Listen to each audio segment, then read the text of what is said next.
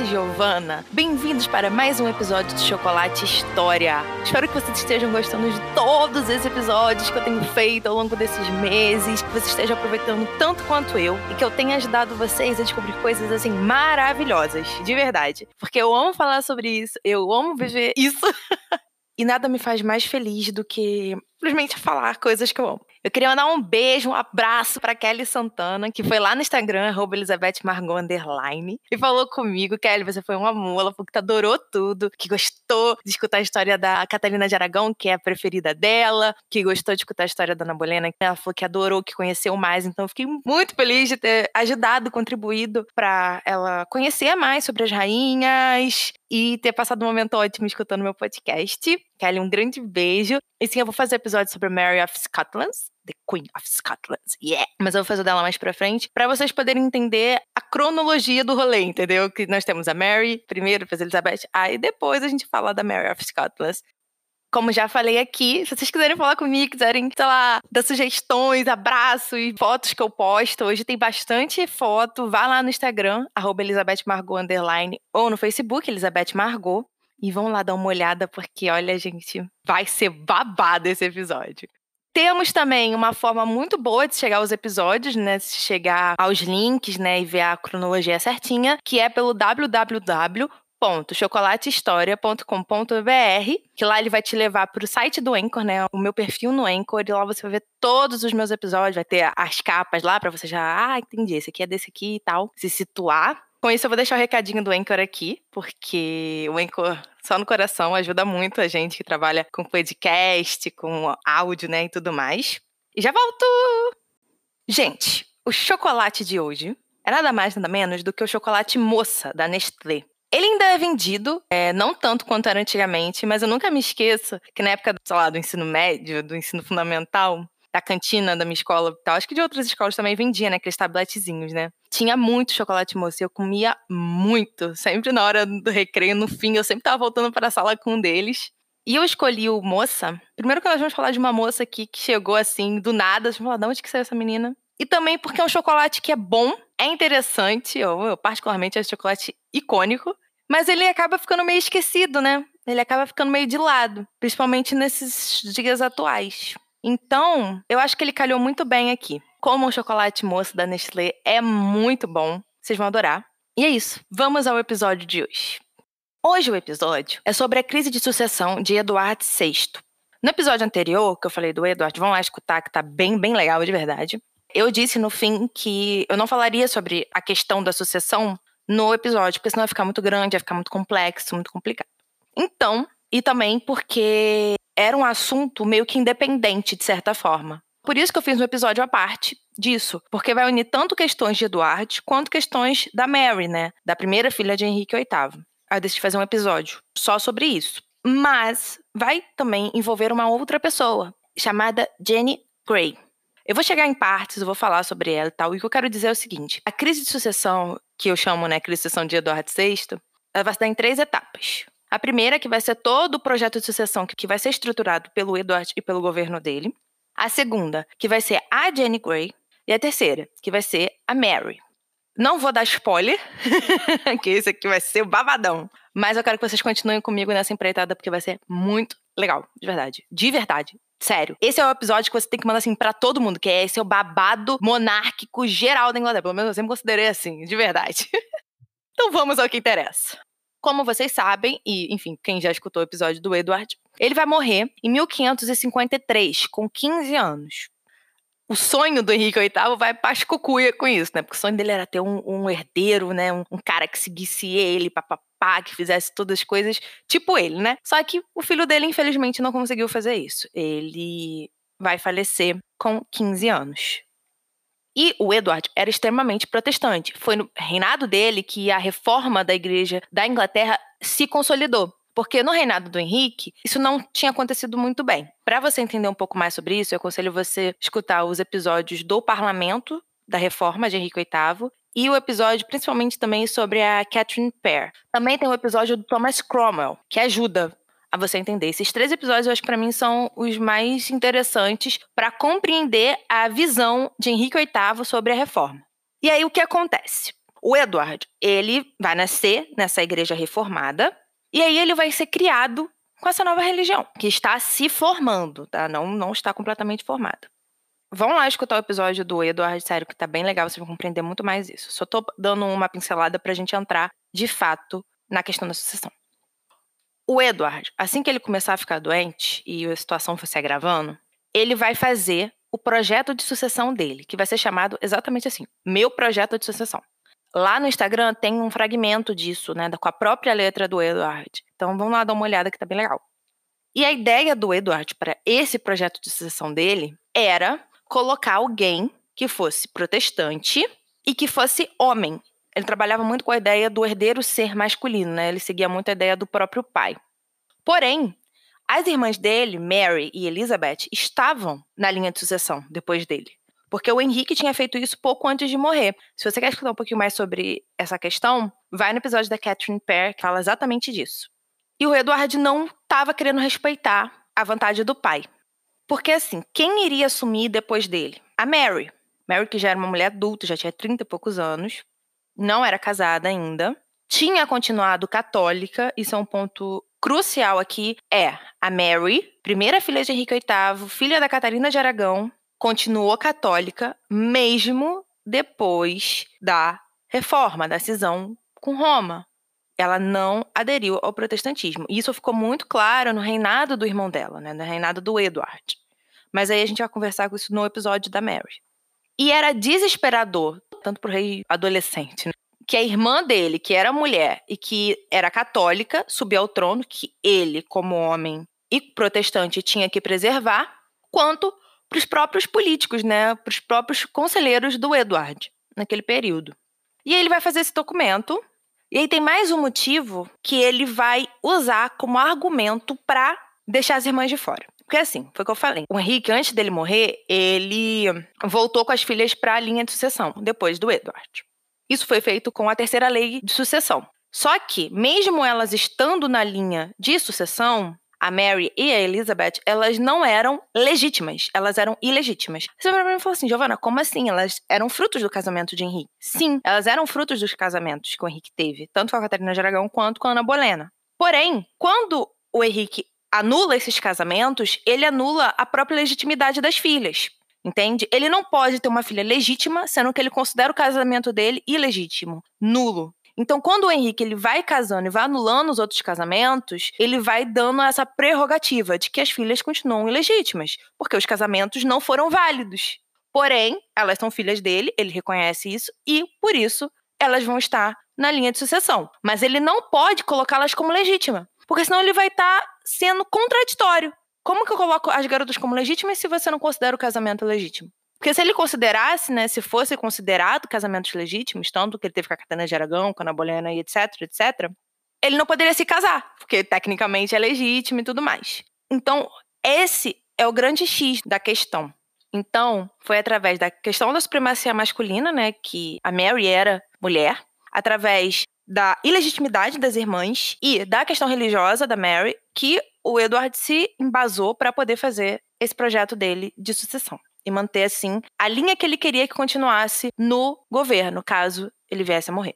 Um ponto aqui que eu tenho certeza que vocês vão se perguntar é: Mas, Giovana, por que então não colocou a Elizabeth? Porque a Elizabeth era protestante. A mãe dela, Ana Bolena, foi uma das cabeças da quebra, né? No sentido de reforma, né? De estar ali nessa construção de uma nova igreja. Então, por que não a Elizabeth? Porque você não pode tirar uma e deixar a outra. Tipo, os próprios conselheiros do Edward achavam isso, nem consideraram isso de certa forma. Sabe, não, não tinha sentido para eles deixar a Elizabeth. A Elizabeth ela era jovem também, então assim, ela não tinha tanto poder político, ela era só a terceira, os três filhos ela estava na última posição, na terceira. O problema deles era com a Mary. Entende? A Elizabeth ela não ia passar por cima da Mary. Nunca. A Mary era o zangão do, dos, dos filhão lá, porque a mulher já tinha 30 anos, entendeu? Já... Então isso nunca passou pela cabeça deles, tá? E aí, partindo de todo esse princípio que eu acabei de falar para vocês, o Edward vai nomear o ramo da Mary Tudor. É muita Mary, gente, eu sei. Mas assim, Vamos por nomes. Quando eu falo só Mary, eu tô querendo dizer Mary, a primeira filha de Henrique VIII. E quando eu começar a falar Mary Tudor, por exemplo, eu vou estar tá me referindo à irmã de Henrique VIII, a irmã mais nova dele. O Eduardo vai pegar esse ramo, mais especificamente. E nesse ramo, tinham-se três descendentes femininas. E ele vai ser muito específico e vai falar o seguinte: meus herdeiros serão os filhos masculinos dessas mulheres, dessa linhagem, não mais vindos da minha irmã, etc. Aí eu quero dar um ponto aqui. O Edward ele teve uma posição muito firme nessa questão da sucessão dele. Mas isso também não significa que ele não foi influenciado. Isso também significa que ele não colocou os desejos dele. Então a gente tem que saber dosar essa questão. Ele sim fez o que ele queria, mas ele também deve ter sido influenciado em algumas partes. Vocês vão entender o porquê mais pra frente.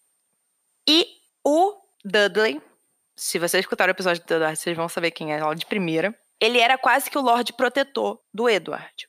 Porque o Edward ainda era menor de idade. O que, que o Lorde Protetor seria, Joana? Seria tipo o chefe de governo do rei. E ele convenceu o Edward de não colocar só a linhagem masculina daquele ramo da família como descendente. Por quê? Não tinha-se homens ali, só tinham-se mulheres. Então o Eduardo foi convencido como uma exceção, e ele escreve dessa forma, a nomear sua herdeira a Jenny Gray. Vamos nos situar. Eu fiz uma pequena árvore genealógica, tá lá no Instagram também, caso vocês fiquem meio confusos com as coisas que eu vou falar, então dá uma olhada lá. É o seguinte: o Henrique VII e a Elizabeth York tiveram filhos e tudo mais. Entre eles foram Henrique VIII, Margaret Tudor e Mary Tudor. Henrique virou rei. Margaret Tudor casou com o rei da Escócia, virou rainha da Escócia. E é ela que vai ser avó da rainha Mary of Scotland, que a gente vai falar daqui a outros episódios.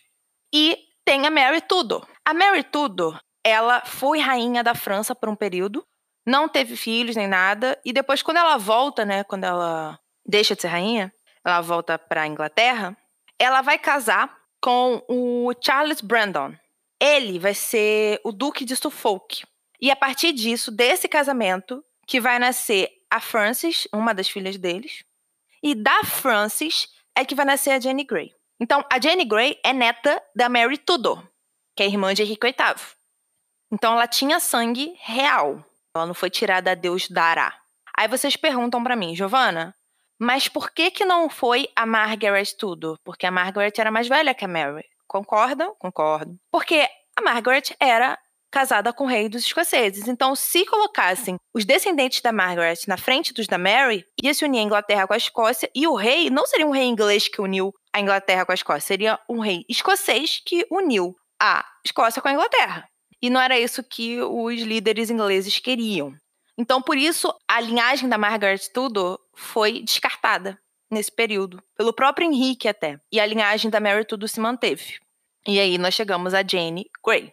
Um ponto aqui, um adeno, é que eu ainda vou fazer o episódio sobre a Margaret Tudor e a Mary Tudor. Eu não fiz porque eu tô seguindo a própria linhagem de filhos do Henrique VII e Elizabeth York. Tanto que eu já fiz episódio sobre Elizabeth de York, eu fiz episódio sobre a mãe do Henrique VII, aí cheguei no Henrique VIII. Aí fiz sobre todas as esposas, tô fazendo sobre os filhos, para depois ir para Margaret Tudor, para Mary Tudor e assim sucessivamente. Porém, a história ela começa a se unir em algumas partes, né? Então por isso que às vezes eu tenho que citar alguém que eu ainda não fiz um episódio sobre. Mas tá tudo bem, tudo tranquilo, nada de confundir, é só realmente para falar da árvore genealógica em si. Então, voltando.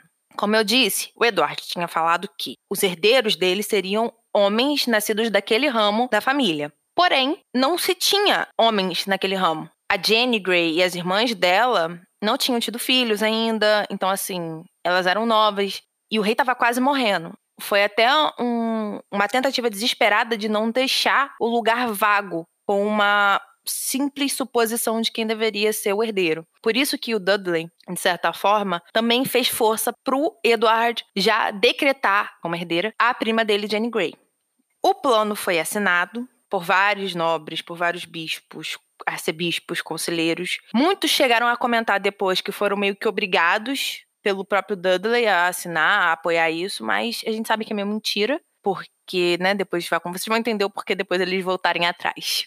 E aí, já entrando mais na Jenny, o que também fez o Eduardo aceitar que ela seria a herdeira dele? Porque ela era bem protestante também. E, um ponto aí a dizer, ela era casada com Guildford Dudley, o filho mais novo do chefe de governo do Edward. Então, assim, por isso que a gente tem que entender que não foi simplesmente uma vontade do Edward, foi também uma influência de outros pares do governo para conseguir que aquilo que deixassem eles mais garantidos no poder fosse feito. E a pessoa que faria mais sentido a isso era colocar a Jenny Gray no poder, ela seria essa pessoa. Então, tudo isso, tudo que eu acabei de falar agora, foi basicamente uma articulação política que vai envolver a igreja, os conselheiros e o próprio rei, para evitar que a Mary subisse ao poder, né, fosse coroada rainha, para evitar a volta ao catolicismo, para evitar que a, já falei sobre isso nos episódios anteriores, que a supremacia do rei fosse danificada. Quando eu falo supremacia do rei, eu falo tanto política quanto religiosa, porque agora na Inglaterra essas coisas estão juntas. Ia ser muito danoso para os poderes da monarquia, né, da igreja, do governo, perderem isso. E o Edward concordava, porque ele era protestante. Era irmã dele, mas ele entendia que aquilo ali estava errado, que ela não tinha que ser católica. Ela era, tá bom, então você não, não quero que você seja merdeira. Foi basicamente isso que aconteceu. Dizendo tudo isso, Vamos agora dizer quem é Jenny Gray. Lady Jenny Gray nasceu entre os anos de 1536 ou 1537. A gente não tem certeza da data correta. E ela vai morrer no dia 12 de fevereiro de 1554, entre 16 e 17 anos, bem novinha. E ela vai ser conhecida como a Rainha dos Nove Dias, porque o reinado dela, tecnicamente falando, vai durar do dia 10 de julho até o dia 19 de julho de 1553. A Inglaterra teve uma rainha de nove dias. Tum, tum, tum, tum. Jenny era a filha mais velha de Henry Grey e Frances. A Frances que era ali a paradinha da linhagem tudo, a mãe dela. E ela tinha mais duas irmãs, né, mais novas, que era Lady Catherine e Lady Mary. A Jenny teve uma educação como todas as outras nobres da época, de boa família. Ela vai aprender latim, grego, hebraico, italiano. Vai ser protestante, vai ser criada na crença protestante. Aí tem até uma passagem que dizia que ela preferia livros a festas. E achava que a educação que tinha era muito restrita, muito severa. Ela reclamava disso, segundo alguns relatos.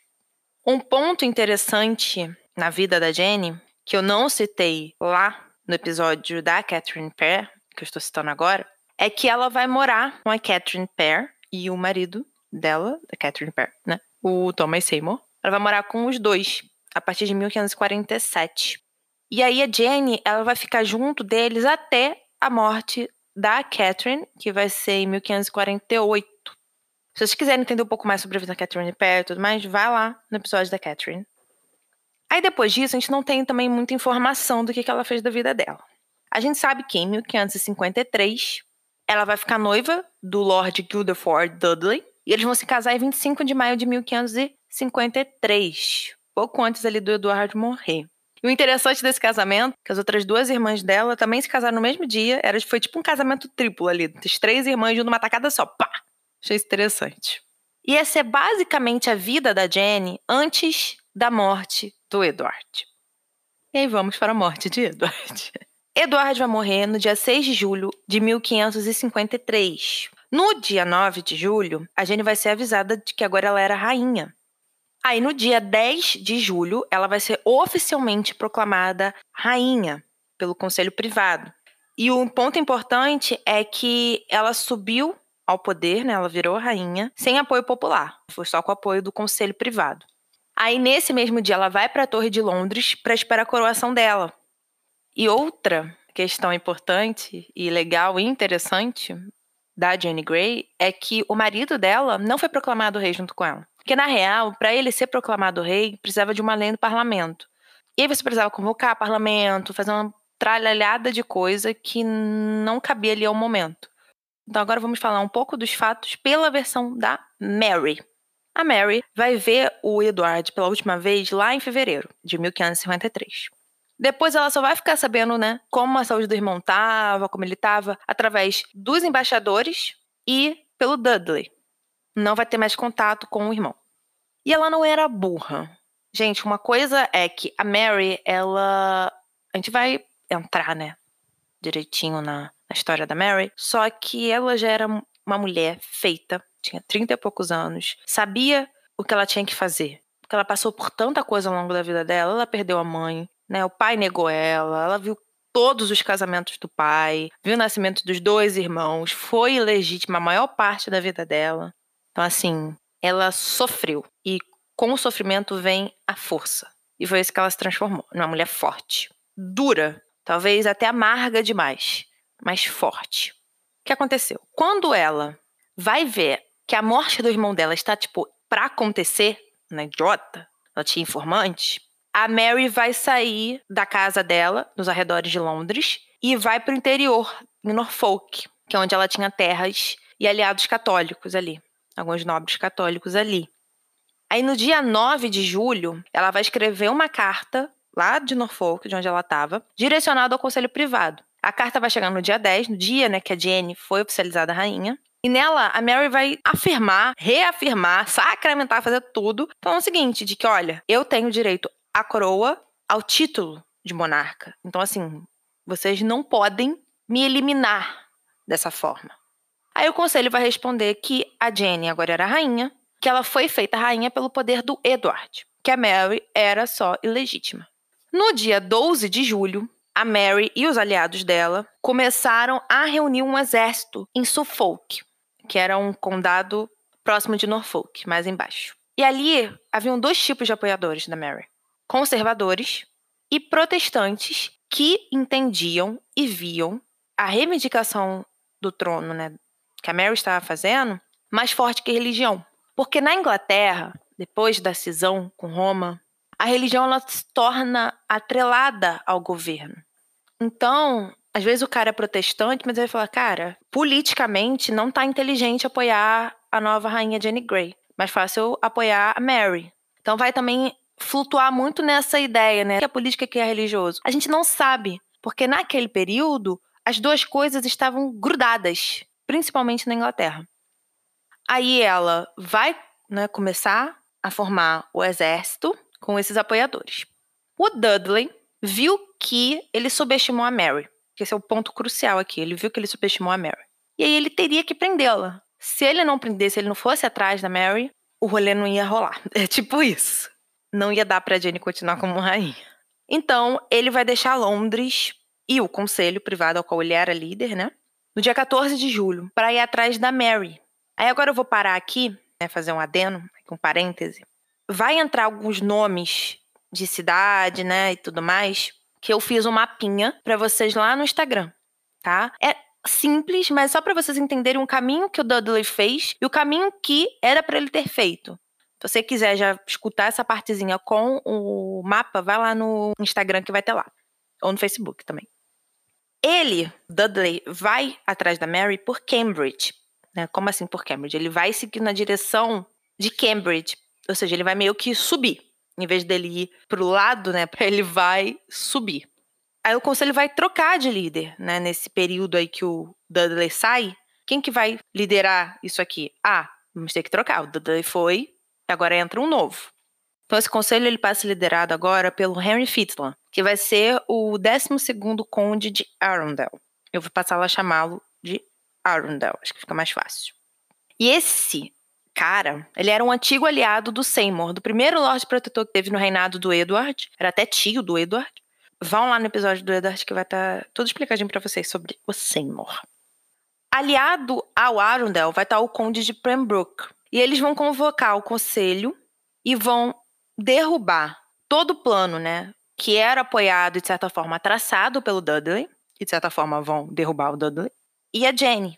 E aí vão proclamar a Mary como rainha, no dia 19 de julho. Com isso, o Dudley vai ficar preso, sem saber para onde ir, em Cambridge. O Arundel vai até a Mary, até onde ela estava, lá em Suffolk, em Firmingham, no castelo de Firmingham representando o conselho e vai proclamar a rainha e vai, enfim, pedir desculpas por tudo que aconteceu. A Jenny, que já estava na Torre de Londres, vai ficar na Torre de Londres, presa agora, junto com o marido dela. E o Dudley vai ser preso no dia 24 de julho. e vai ser decapitado no dia 22 de agosto, mesmo ele renunciando ao protestantismo. Achei isso interessante dizer para vocês que isso já mostra um pouquinho das mudanças que a Mary vai fazer já de início no governo dela, mas a gente vai fazer isso no próximo episódio. A Mary vai chegar em Londres no dia 3 de agosto e a Elizabeth vai estar ao lado da irmã. Elas vão entrar juntas em Londres. E vão ter mais de 800 nobres e cavaleiros fazendo essa procissão com a Mary. Aí vamos parar um pouquinho e vamos analisar toda essa questão que aconteceu. A população apoiou a Mary. Em peso, Giovanna. A gente não pode afirmar, mas em grande parte sim. A Mary conseguiu reunir um grande exército. Ela conseguiu reunir apoiadores, porque foi como eu expliquei. Alguns eram conservadores, seguiam a mesma religião que ela, outros, mesmo protestantes, entenderam que politicamente era melhor ela no governo. Então, ela estava começando a ter apoios incontestáveis, além de, claro, da origem né, dela. Qual era a origem dela? Catarina de Aragão e Henrique VIII. Então ela acaba se tornando, com todo esse processo, com toda essa crise, forte, tanto belicamente quanto politicamente, por sangue, como eu disse. Então a questão religião foi colocada de lado, porque ela era muito mais forte do que isso. Ela esperou a vida dela toda por aquele trono. Ela não ia largar assim, não ia mesmo. A Mary, ela era a junção dos pais dela, sabe? Ela ia ter aquela coroa de qualquer forma, nem que ela tivesse que dar a vida dela por isso. Aqueles homens a subestimaram. Acho que muito por ela ter sido mulher, sabe? Acho que muito por ela ter vivido muito nas sombras ao longo do reinado do pai dela. Só que ela sabia quem ela era, ela sabia de quem ela era filha. E não só do lado paterno, não, mas do lado materno. Vai escutar o episódio da Catarina de Aragão, vai ver o quão forte aquela mulher foi. E a Mary foi exatamente a mesma coisa que a mãe, só que uma versão mais melhorada. Pegou umas coisinhas do pai, entendeu? E foi por tudo isso que ela conseguiu o lugar de direito dela, que era o trono da Inglaterra. Aí você vai falar assim para mim, tá, Giovanna, a gente entendeu que a Jenny foi rainha durante nove dias, que ela passou esses dias todos na Torre de Londres esperando para ser coroada, né? Que a Mary conseguiu mostrar que não era para brincadeira, que ia ser rainha assim e foda-se de quem ela era filha de Henrique VIII, né? Tudo isso. E como que fica a Jane agora? O que, que vai acontecer? Ela vai ser presa, né? Já estava na Torre de Londres, só mudou de cômodo.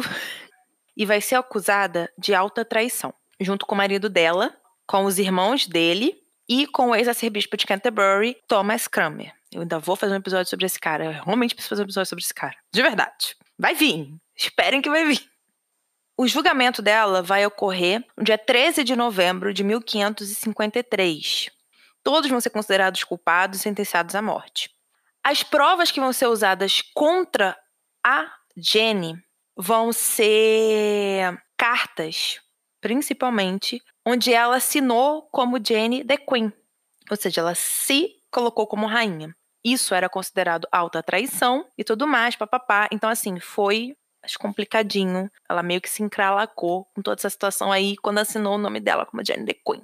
Qual era a sentença para ela então? Decapitada ou ser queimada viva. Abrindo um parêntese aqui, era costume queimar as mulheres vivas caso elas praticassem o ato de traição.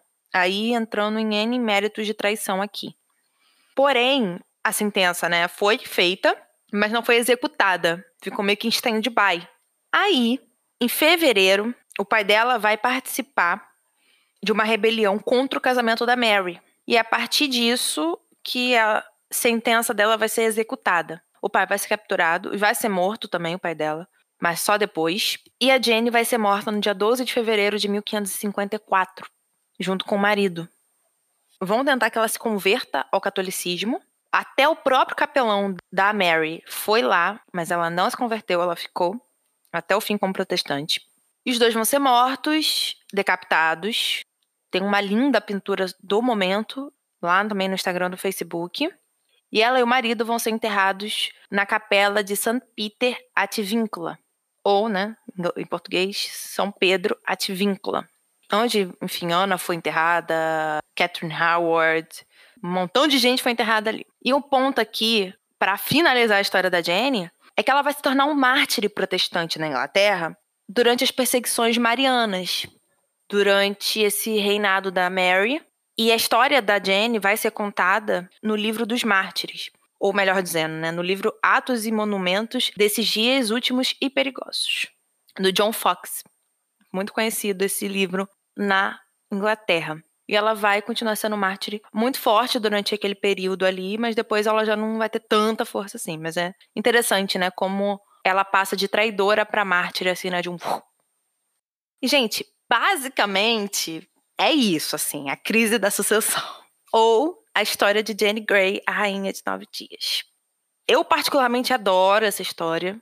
Acho muito legal. Eu lembro muito, eu era muito mais novinha. Quando eu li, falei: caraca, teve uma rainha antes da Mary? Como assim? Peraí. Eu era bem adolescentezinha naquela época. Nunca esqueci disso. E tô muito feliz em estar fazendo um episódio sobre. De verdade. Como se fosse um sonho realizado. E eu espero que vocês tenham compreendido a ideia por detrás dessa crise, né? Dessa, desse reinado de nove dias e dessa subida da Mary ao poder. Eu realmente espero isso, de verdade, porque é bem legal. Vão lá ver as imagens, é bem legal, é sério. Qualquer dúvida, gente, falem comigo no Instagram, no Facebook. Instagram, Elizabeth Margot, underline, e o Facebook é Elizabeth Margot. Se vocês quiserem escutar mais episódios de Chocolate História, de Hellas, né, que está aí a todo vapor, vão em www.chocolatehistoria.com.br. E é isso. Fiquem com Deus, um grande beijo e tchau!